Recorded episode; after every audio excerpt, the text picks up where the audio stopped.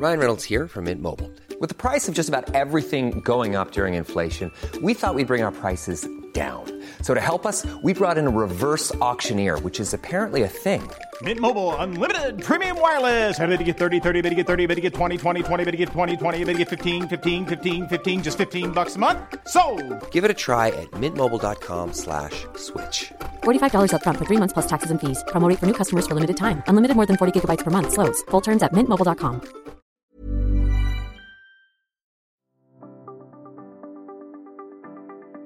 El liderazgo comienza con la capacidad que tenemos de liderarnos a nosotros mismos. Es tomar control de lo que podemos tomar control. Es entender que tenemos un potencial gigante. Es decidir que la suerte se mueva en nuestro favor. En el podcast Liderazgo Hoy sabemos que si queremos lograr algo grande en la vida, necesitamos de otros. Necesitamos liderar, influir, inspirar, transformar. Es entender que la vida no es sobre mí, sino sobre nosotros. Es convencerse de que al frente de nosotros tenemos una gran aventura, algo que nos llama, que nos enciende el corazón y nos dice que allá afuera hay algo grande, esperando a que le digamos sí. Y que el éxito es inevitable. Bienvenido y bienvenida al podcast Liderazgo Hoy con Víctor Hugo Manzanilla. Los mejores días de tu vida están al frente de ti. Hola, ¿qué tal? Bienvenido al podcast Liderazgo Hoy. Estoy contentísimo una semana más de traerte información sobre productividad, liderazgo, negocios en este espacio. Mi nombre es Víctor Hugo Manzanilla y hoy voy a estar hablando sobre las tres búsquedas que te mantienen infeliz, ansioso y frustrado. Las tres búsquedas que te mantienen infeliz, ansioso y frustrado. Y la razón por la cual estoy hablando de este tema hoy es porque ambas tres búsquedas las he llevado yo mismo también. Y yo eh, durante muchos años sin darme cuenta, estaba en estas tres búsquedas. Y las tres búsquedas, como lo dice el título, me mantuvieron infeliz, me mantuvieron ansioso, me mantuvieron frustrado y en algunos casos, peor aún, me mantuvieron deprimido. Entonces, hoy lo que quiero es revelarte un poquito cuáles son estas tres búsquedas, a manera que tú puedas hacer una retroalimentación y tú puedas ver, bueno, ¿qué está pasando? A lo mejor yo estoy también en esta misma búsqueda y puedas a lo mejor dar un golpe de timón y puedas mejorar y a lo mejor no, a lo mejor ah, después de escuchar estas tres búsquedas tú te sientes completo, completa y dices, no, mira, para mí esto no me afecta, esto no es lo que yo estoy buscando, esto no es un camino que yo estoy eh, transitando y simplemente este episodio te sirvió como afirmación, digamos, de que estás en el camino correcto. Sea como sea, estoy seguro que este episodio te va a agregar muchísimo, muchísimo valor. Ahora, todo comienza bajo eh, algo que yo hablé en mi libro Tu momento es ahora, sobre que nosotros somos seres emocionales, ¿no? Y, y, y nosotros como seres emocionales tomamos nuestras decisiones basadas en emociones. Y esas decisiones son las que definen nuestro destino. Entonces, cuando nosotros nos encontramos en un momento en la vida, bien sea positivo o negativo, bien sea con éxito, con relaciones fuertes, eh, pleno, o bien sea que nos sentimos frustrados, ansiosos, fracasados, al final siempre es consecuencia de decisiones que tomamos que fueron afectadas por situaciones emocionales o estados emocionales que nosotros teníamos. Inclusive, cuando nosotros tomamos decisiones racionales, digamos, una persona que dice, no, mira, yo no me voy a comprar este carro porque aunque me encantaría tener este tipo de carro, no tengo cómo pagarlo, yo me voy a comprar un carro usado, más viejo, con más años, este, con más millas o más kilómetros, para que al final la mensualidad me salga más económica y yo pueda estar más tranquilo financieramente. Y uno considera esa decisión una decisión racional, al final realmente termina siendo una decisión emocional, porque la decisión está basada en la búsqueda de paz y tranquilidad, la búsqueda de control, de sentirme en control de mi futuro.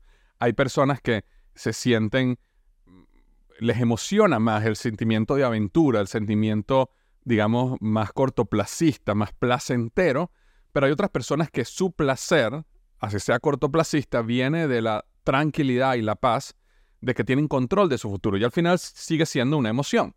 Entonces, eh, nosotros al final tomamos nuestras decisiones de manera emocional y las emociones son muy difíciles de controlar. Eh, si ahorita tú te sientes triste y yo te digo, bueno, ok, ya, siéntete contento o siéntete contenta, es muy difícil que tú puedas, como un switch, cambiar tu emoción. A, a todos nos ha pasado en algún momento, digamos, donde hemos estado un momento de tristeza y alguien trata de convencernos de que deberíamos estar contentos, de que deberíamos estar felices, de que eh, mire el lado positivo, y aunque intentan de manera vana, no logramos nosotros sentirnos de esa manera, ¿verdad? Porque controlar las emociones no es algo fácil, no es algo trivial. Sin embargo, al final, quien controla y define las emociones viene de nuestra mente, de nuestro cerebro. Nuestro cerebro, al final, segrega ciertas eh, sustancias, ciertos neurotransmisores, serotonina, dopamina, oxitocina, en el caso, digamos, positivo, de paz, de conexión, de amor, de atracción física, y o este, cortisol en caso de ansiedad, de estrés, de temor. Entonces, nuestro cerebro segrega sustancias que nos hacen sentir de una manera o de otra. Y por eso es muy importante que nosotros entendamos que lo más poderoso que nosotros podemos hacer en nuestra vida es un proceso de reprogramación mental. Es controlar lo que yo llamo los directores de tu mente. Cuando tú controlas los directores de tu mente, los directores de tu mente reprograman tu cerebro de una manera de que en la mayoría de las situaciones se generen segregaciones de neurotransmisores, llamémoslos positivos, que te hacen sentir bien, que te hacen sentir pleno, que te hacen sentir feliz, que te hacen sentir en paz, y no eh, neurotransmisores que te hacen sentir ansioso, deprimido o, bueno, o digamos la falta de ciertos neurotransmisores como la serotonina que hace que te sientas depresivo, por ejemplo. Entonces, eh, estos directores son varios, pero yo hoy me voy a enfocar en uno muy, muy específico, que si nosotros logramos resolver ese, muchísimas cosas en nuestra vida van a resolver. Y resolver este de la manera incorrecta es lo que nos lleva a estas tres búsquedas. Y estas tres búsquedas nos mantienen infeliz, nos mantienen ansiosos y nos mantienen frustrados. Entonces, este, dentro de todos estos directores de tu mente, existe uno que yo llamo la pregunta principal. Y la pregunta principal no fue un concepto que, que yo inventé para nada. De hecho, fue un concepto que yo descubrí en un curso que hice una vez con Tony Robbins, que se llama Cita con el Destino. Y en ese curso, Tony hablaba de lo que él denominaba la pregunta principal. Y la pregunta principal es básicamente una pregunta que está grabada en nuestra mente y nuestro corazón desde que nacemos y nosotros siempre estamos tratando de responderla positivamente. Y esa pregunta, básicamente al nivel más primitivo, es, ¿soy lo suficientemente bueno para ser amado y ser aceptado? De hecho, desde que uno es niño, uno siempre está buscando responder esa pregunta, uno siempre quiere ser aceptado, uno siempre quiere ser amado, ¿verdad?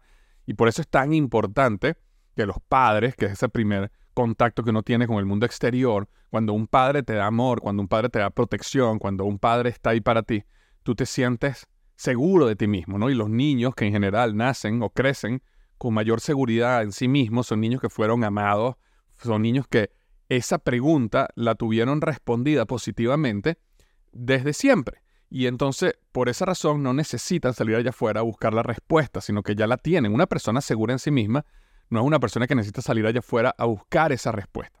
Pero todos nosotros, tú y yo, tenemos esa pregunta en nuestro corazón. Soy los, perdón, soy lo suficientemente bueno para ser amado, soy suficientemente bueno para ser aceptado. Y a lo largo de nuestra vida nosotros tratamos de responder esta pregunta positivamente. Y yo creo que existen tres búsquedas que nosotros hacemos en nuestra vida que nos llevan a mantenernos infelices, ansiosos y frustrados. La primera de ellas, esa primera búsqueda es la búsqueda de la aceptación de una persona específica. Como primer nivel y nivel más básico, nosotros buscamos que una persona específica responda y nos diga que sí. Una persona puede ser tu pareja, puede ser, inclusive muchas veces puede ser tu papá o puede ser tu mamá, o puede ser este, un jefe, ¿verdad? O puede ser alguien que tú admiras. Y eso nos lleva en un camino donde constantemente estamos buscando vivir bajo las expectativas de otra persona. Y cuando nosotros crecemos y no respondemos esa pregunta nosotros mismos, cuando nosotros mismos no creemos que somos lo suficientemente buenos para ser aceptados y para ser amados, entonces empezamos a buscarla allá afuera con una persona y esa persona, consciente o inconscientemente, domina completamente nuestras vidas. Y nosotros vivimos vidas buscando constantemente esa aceptación y esa vida nos mantiene en una vida constante de estrés y de búsqueda de llenar esa o responder esa pregunta en base a algo que no controlamos, que es la actitud, la manera de pensar, la, emoción o el estado emocional de otra persona. Entonces, constantemente veo, y yo también viví esto en mi vida, donde una pareja, por ejemplo, el poder que tiene una pareja de responder esta pregunta y el poder que tiene de manipularnos, de dominarnos, de mantenernos en una esquina, eh, simplemente nosotros buscando que esa persona nos diga que sí, que sí, que sí, que sí, que sí. Y nos volvemos básicamente marionetas de otra persona. Y como te digo, a veces esa otra persona no lo hace a propósito. No estoy diciendo que nuestra pareja sea eh, psicópata, ¿no? No estoy diciendo que nuestra pareja intente dominarnos y manipularnos, sino si nosotros nos colocamos en una situación donde necesitamos que la otra persona nos, dé, nos diga que sí. Necesitamos que la otra persona nos muestre amor eh, para nosotros sentirnos amados. Necesitamos que la otra persona nos acepte para nosotros sentirnos aceptados. Entonces nosotros básicamente entramos en un mundo donde modificamos nuestra vida, nuestra conducta, nuestra personalidad, lo que nos gusta, lo que no nos gusta, todo lo modificamos para adaptarnos a lo que esa persona cree que debería ser. Nosotros nos adaptamos al mundo o a los lentes que, con que esa otra persona ve el mundo. Y eso es algo muy, muy, muy negativo para cada uno de nosotros. Y eso termina dejándonos completamente infelices. Y yo lo veo constantemente, como te digo, no solo lo viví, sino lo veo constantemente como eh, personas cambian completamente para adaptarse a lo que otra persona considera que debería ser la vida. Ahora, con esto no estoy hablando de que en una relación, en todas relaciones tiene que haber un cambio. En todas las relaciones hay una pequeña modificación de, nuestra manera de ser para adaptarnos por respeto. Si, por ejemplo, tú estás con una persona y esa persona no puede dormir con la televisión prendida, ¿verdad? Entonces, por respeto, puede ser que tú digas, mira, yo, yo por respeto y porque te quiero y porque te amo y porque sé que esto es importante para ti y entiendo que dormir para ti es importante, yo no voy a prender el televisor eh, a las 11 de la noche mientras tú duermes. Eh, y si yo quiero ver televisión, yo voy a salir afuera y lo voy a ver en la sala y te voy a dejar a ti tu, tu cuarto oscuro porque necesitas eso. No estoy hablando de esos cambios normales, naturales, por respeto, por adaptación que uno tiene que tener por la otra persona. Me estoy refiriendo a estos cambios completos de personalidad que son completamente desgastantes, te drenan la vida, porque eres una persona diferente a lo que tú eres. Y yo viví en muchos casos cuando yo era una persona completamente diferente cuando yo estaba solo a cuando yo estaba con, mi pareja. Y eso me drenaba completamente porque no era yo, no era la persona. Y eso venía justamente de un problema interno de no poder responder esa pregunta positivamente para mí, sino que necesitar que otra persona la respondiera para mí. Y eso lo viví yo. Y, nuevamente, no necesariamente porque la otra persona fuera mala. El problema era yo. El problema empezaba en mí. Y eh, buscar eso. Y por eso nosotros vemos personas que eh, a, mí me, me, llama mucho la atención, como muchas veces nosotros entramos en relaciones de pareja y todas las relaciones en que entramos son exactamente iguales o las personas tienen el mismo problema. Yo, yo he visto personas que todo el tiempo que entran en una relación de pareja, la, la, otra persona siempre tiene un problema grandísimo de alcohol o droga o cigarro o cualquier tipo de adicción. Pero es por qué? Porque esta persona necesita aceptación del otro. Y de alguna manera, cualquier persona que le dé aceptación se derrite. Se derrite y no importa y en ningún momento piensa qué es lo que yo quiero de la vida, por qué yo quiero estar con una persona que tiene eh, una adicción todo el tiempo. Ah, porque cuando una persona tiene una adicción y yo llego a esa relación y yo me convierto en la persona que los va a salvar de eso, entonces yo soy una persona que soy aceptada y amada, soy necesitada por el otro.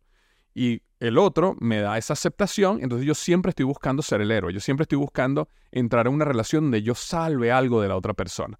Eso es muy peligroso, eso es muy tóxico, eso no te lleva en la mayoría de los casos a, una buena, a un buen lugar, sino simplemente estás actuando y buscando tu pareja basado en una necesidad tuya de aceptación, de sentirte importante, de sentirte salvador o salvadora. Me acuerdo un amigo que me, me contaba esta historia que a mí me llamó mucho la atención y me decía, mira, yo durante toda mi vida eh, me dijeron siempre que yo era muy bueno resolviendo crisis que yo, mira, en el momento que había una crisis, que la manera como yo reaccionaba entre las crisis era muy buena. Y cuando había una crisis, yo era el que me, me, paraba y yo decía, bueno, mira, esto es lo que vamos a hacer, tú vas a hacer esto, tú llama para acá, yo voy a encargarme de esto. Y pum, pum, manejaba la crisis y a los dos, tres días la crisis había acabado y yo era el héroe, me explico, yo había salvado la situación. En consecuencia, toda mi vida la viví en crisis. Ahora, no la viví en crisis porque me llegaron las crisis, la viví en crisis porque yo mismo creaba las crisis. ¿Por qué yo mismo creaba las crisis? Porque yo era tan bueno en el mundo de las crisis que yo mismo generaba crisis para yo entrar a la crisis, resolver la crisis y salir como un héroe. Y un ejemplo que él me dice a mí que le abrió los ojos tuvo que ver con eh, el, pago de los impuestos. Esta persona decía, mira, yo llegó un momento en que tuve un problema con el IRS, que es la organización de aquí de los impuestos, tan grave que, que yo iba a ir preso. Y ahí fue cuando él básicamente se le abrieron los ojos y él decía, nunca tuvo, o sea, e, el problema básicamente nació en que yo nunca eh, hacía mis taxes a tiempo.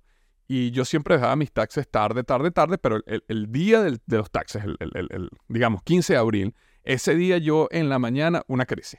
Entonces yo en la mañana llamaba al contador, hacía, subía, bajaba, llenaban papeles, mandaba tú, tú, y a las 5 pm yo estaba mandando la cuestión a tiempo y había resuelto la crisis. Pero la crisis la había creado yo porque yo podía haber hecho mis taxes en marzo, yo podía haber hecho mis taxes en febrero, pero yo los dejaba hasta el último momento de una manera subconsciente para que cayera en una crisis y yo resolverlo y salir victorioso de la crisis. Bueno, llegó un momento donde la resolución le salió mal.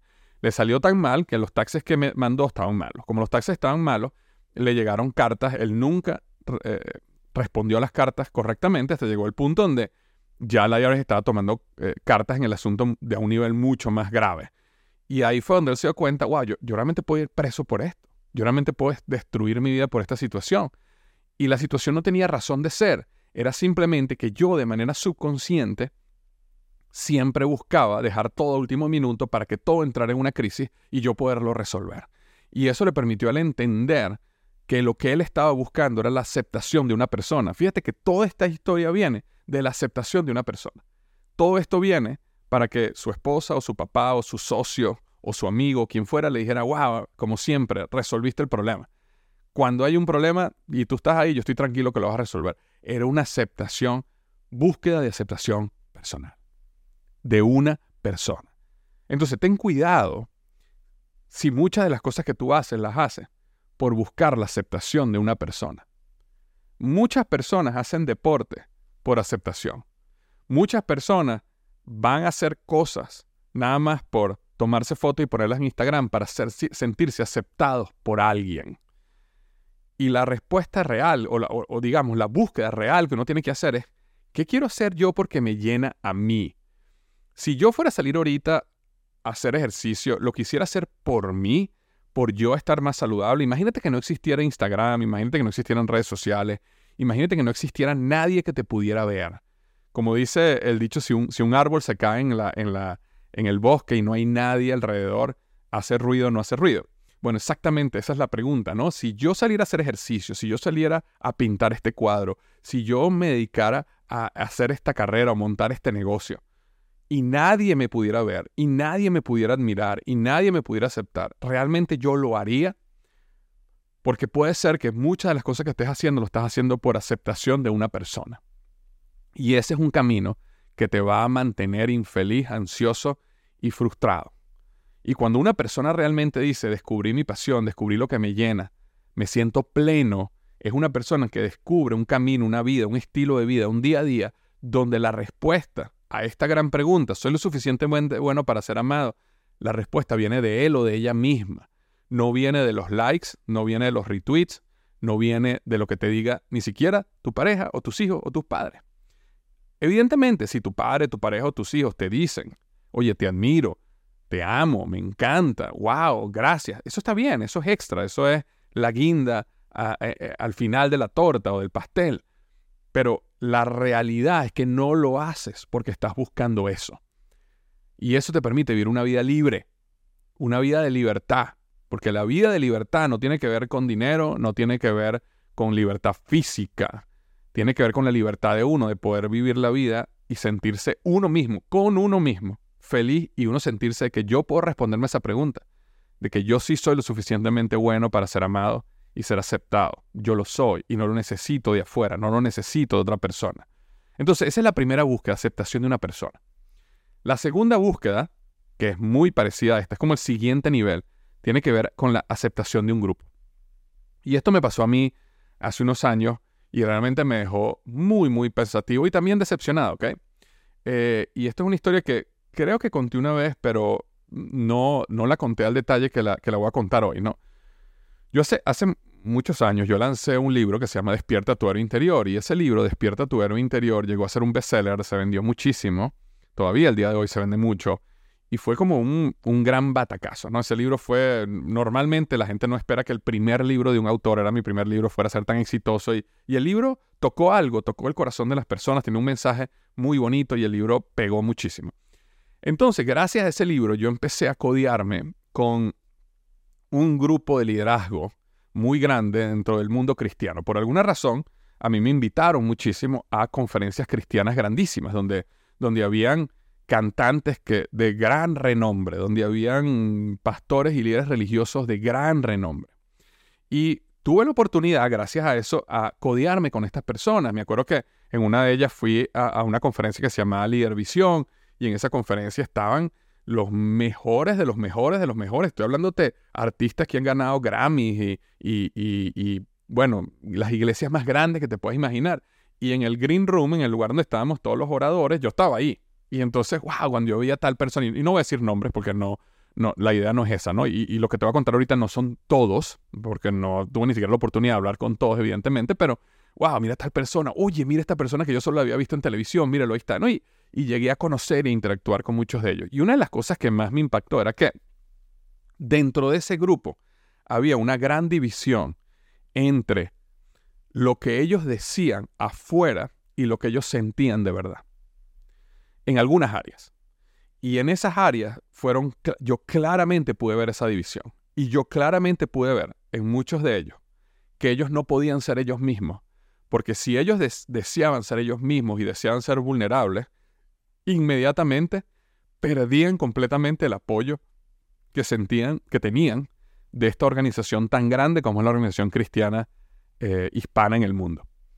Eh, y eso era triste, tristísimo para mí. Y yo que estaba comenzando ese camino, eh, yo dije, wow, Víctor, o sea, si tú sigues este camino, tú puedes construir todo esto que quieres construir, puedes construir un imperio dentro de este mundo, pero este imperio va a estar sostenido en la manera de y en la aceptación de un grupo de liderazgo que si tú no estás alineado con ellos en un 100%, tu imperio, digamos, lo que has construido, tu carrera, se va a destruir completamente. Y me acuerdo, por ejemplo, uno de estos cantantes específicos que eh, un día lo invitaron a cantar en una iglesia católica. Y, lo que él pensó, dijo, fue, bueno, mira, yo, yo no soy católico, pero, oye, me invitaron a cantar, qué bonito, vamos a, déjame ir a esta iglesia, déjame cantar, déjame conectarlos con lo que yo hago de alguna manera, traerlos a mi mundo, para que no sientan como que estos son dos mundos completamente separados, sino que existe cierta área en común donde podemos conversar, donde podemos adorar juntos, donde podemos alabar a Dios juntos. Bueno, esta persona la destruyeron completamente. Y, cuando yo vi eso, y eso pasó, lo que te estoy contando ahorita, que esta reunión que tuve en Líder Visión y después esta situación que pasó estamos hablando en un par de años, ¿no?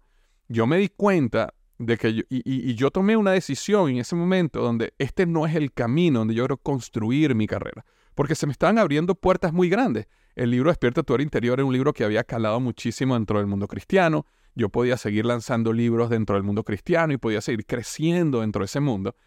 Y al final yo por eso decidí moverme mucho más al mundo del emprendimiento y el mundo secular. Primero, bueno, porque mi carrera dentro, yo, sentí también que yo era una persona que eh, mi carrera y todo el mundo era en el mundo, digamos, en el mundo secular allá afuera y yo creía que podía agregar mucho más valor ahí y ese era el mundo donde de verdad a mí me apasionaba más. Pero, digamos, hubo una confirmación en ese proceso donde yo dije, yo no quiero vivir y yo no quiero construir mi mundo, mi carrera, mi futuro en un lugar donde yo necesito siempre la aceptación del grupo donde yo tengo que hablar lo que el grupo dice que tenemos que hablar.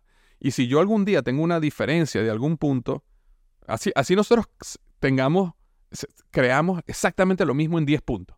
Pero si yo estoy en desacuerdo en dos puntos, inmediatamente me cancelan y me sacan y me destruyen. Todo este mundo de la cancelación que estamos viendo ahorita, que pasa en Twitter, que pasa en, la televisión, que estamos viendo ante nuestros ojos ahorita. Bueno, este, esta cancelación, esto existía años atrás por lo menos en la experiencia que yo tuve en el mundo cristiano. Eso ya existía décadas atrás. Basaba con que una persona dijera, mira, yo no estoy de acuerdo con esto, o qué tal si la Biblia en vez de decir esto se refería a esto. Bueno, ya cancelado, destruido, sacado, no puedes hablar, eh, te, te botaban del trabajo, todo esto ya existía. Lo que pasa es que ahora lo estamos viendo en, el mainstream, lo estamos viendo cómo destruyen a artistas y destruyen a influencers y en un minuto, pero eso ya existía antes. Y esto venía de que nosotros necesitábamos ser parte, ser aceptados por un grupo para nosotros poder vivir nuestra vida. Y dentro, y ojo, yo estoy utilizando el mundo cristiano porque fue el mundo donde yo me desenvolví, pero esto, esto sucede exactamente igual en cualquier otro, ¿no? Y, era, y es que entramos en estos mundos y somos parte de estos grupos y nosotros terminamos siendo presos de estos grupos. Porque para nosotros poder crecer y vivir y tener éxito y movernos hacia arriba en estas organizaciones, tenemos que estar en búsqueda constante de la aceptación del liderazgo de estas organizaciones. Y la mayoría de las organizaciones no tienen la capacidad ni la apertura para la innovación de pensamiento, para las nuevas ideas, inclusive para las preguntas, inclusive para que una persona diga, oye, ¿sabes qué? Esto, aunque toda la vida se ha dicho que esto es así, yo estoy en desacuerdo, permíteme plantearte mi, mi tesis, mi caso, mi razón, y puede ser que yo esté equivocado. Y me encantaría que abiertamente lo conversáramos y tú me dijeras a mí si estoy equivocado. No, si no es básicamente un mundo donde o estás alineado o vas a ser cancelado. Y eso es un, es un, un problema muy grande. Y esas búsquedas, y, y, te lo dejo en este episodio, porque si tú eres una persona que eres parte de un grupo, de una organización, de un multinivel, de una empresa, de un organismo religioso, de una organización social, de un partido político, pero tú necesitas constantemente buscar la aceptación del liderazgo y del grupo, quiero que sepas algo. Vas a vivir una vida infeliz, ansiosa y frustrada. Porque en la mayoría de estas organizaciones, excepto, como te digo, estoy seguro que hay algunas que son muy abiertas y, muy sanas, eh, eh, no, no quiero meter a todo el mundo en el mismo paquete, por eso lo digo con mucho cuidado. Pero en la mayoría de estas organizaciones existe un monopolio del pensamiento y se sostienen bajo ideas que si esas ideas son eh, movidas, inmediatamente sucumben a toda la organización y por eso no son permitidas. Y cuando dentro de ti existe una desalineación con esas ideas, vas a vivir una vida infeliz, ansiosa y frustrada, porque vas a tener esta dualidad. Estoy luchando por vivir aquí, por crecer aquí, por ser parte de esto, pero si yo no creo esto al 100%, entonces no soy aceptado aquí. Y volvemos al mismo punto. Soy lo suficientemente bueno para ser amado, soy lo suficientemente bueno para ser aceptado. Y como no te sientes aceptado, ¿qué haces?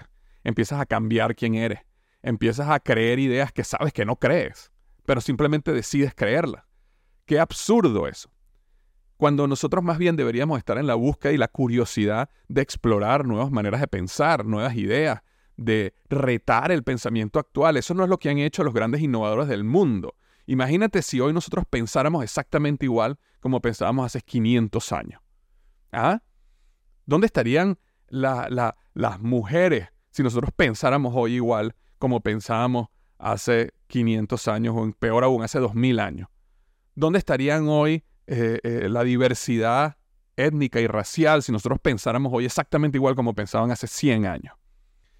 El, la evolución del pensamiento, las nuevas ideas, es lo que, en mi opinión, traen esa libertad, esa felicidad, esa, esa, esa, búsqueda de un nuevo nivel de pensamiento. Y cuando estamos en estos grupos, muchas veces, nuevamente, no siempre, muchas veces, eh, nos mantenemos atados porque queremos ser aceptados por ellos. Cuidado con eso. Y en tercer lugar, en la tercera búsqueda que nosotros hacemos que nos mantiene infeliz, ansioso y frustrado, es la aceptación de la sociedad. La sociedad como tal tiene un patrón, tiene una escritura, tiene tiene un, tiene un estándar. Y ese estándar es un estándar que nos mantiene atado a una vida infeliz. E, ese estándar no es un estándar sano. Lamentablemente no es un estándar sano. Eh, sea cual sea, eh, el consumismo absurdo que existe en los Estados Unidos y en muchos países del mundo, pero específicamente aquí en los Estados Unidos, es un consumismo absurdo. El deseo, eh, todo lo que vemos en las redes sociales, para estar eh, alineado con, la sociedad y tener temas de conversación y poder ser cool y aceptado, tienes que estar involucrado en un mundo y viendo basura de manera constante. Esta búsqueda absurda de estatus y lujo y, y mostrar todo lo que tengo. Y ojo, con esto no estoy diciendo para nada que hay cosas que son espectaculares tenerlas, hay viajes que son una belleza hacer, hay artículos de lujo que son una maravilla tenerlos y disfrutarlos. Definitivamente no es lo mismo manejar un carrito del año 2000 usado, ¿verdad? Eh, con 100 mil millas que manejar un Lexus eh, recién salido de fábrica. No es lo mismo, no es lo mismo, no se siente igual. Yo no, me estoy refiriendo a que uno no quiera eh, tener cosas buenas. No, estoy diciendo que uno no tenga esa ambición de, querer tener un buen vehículo y una casa bonita y poder viajar por el mundo. No es eso, es, es buscar ser aceptado por la sociedad y en consecuencia salir en búsqueda de esas cosas. Porque si una persona me dice a mí, mira, Víctor, yo tengo años estudiando la compañía Rolex, me apasiona Rolex, amo lo que hacen, me encanta la pasión por el detalle, me encanta eh, los mecanismos y, y, las configuraciones y las complicaciones que ellos desarrollan. Me parece brutal toda la ciencia y la tecnología que hay detrás. Mi sueño es un día tener un Rolex y poder sentirlo y verlo y, entender yo, porque yo conozco todo lo que hay detrás. Eso está perfectamente válido. Y que una persona tenga un Rolex ahí bello y precioso, buenísimo. Y que una persona trabaje honestamente, ahorre y se compre un Rolex, maravilloso.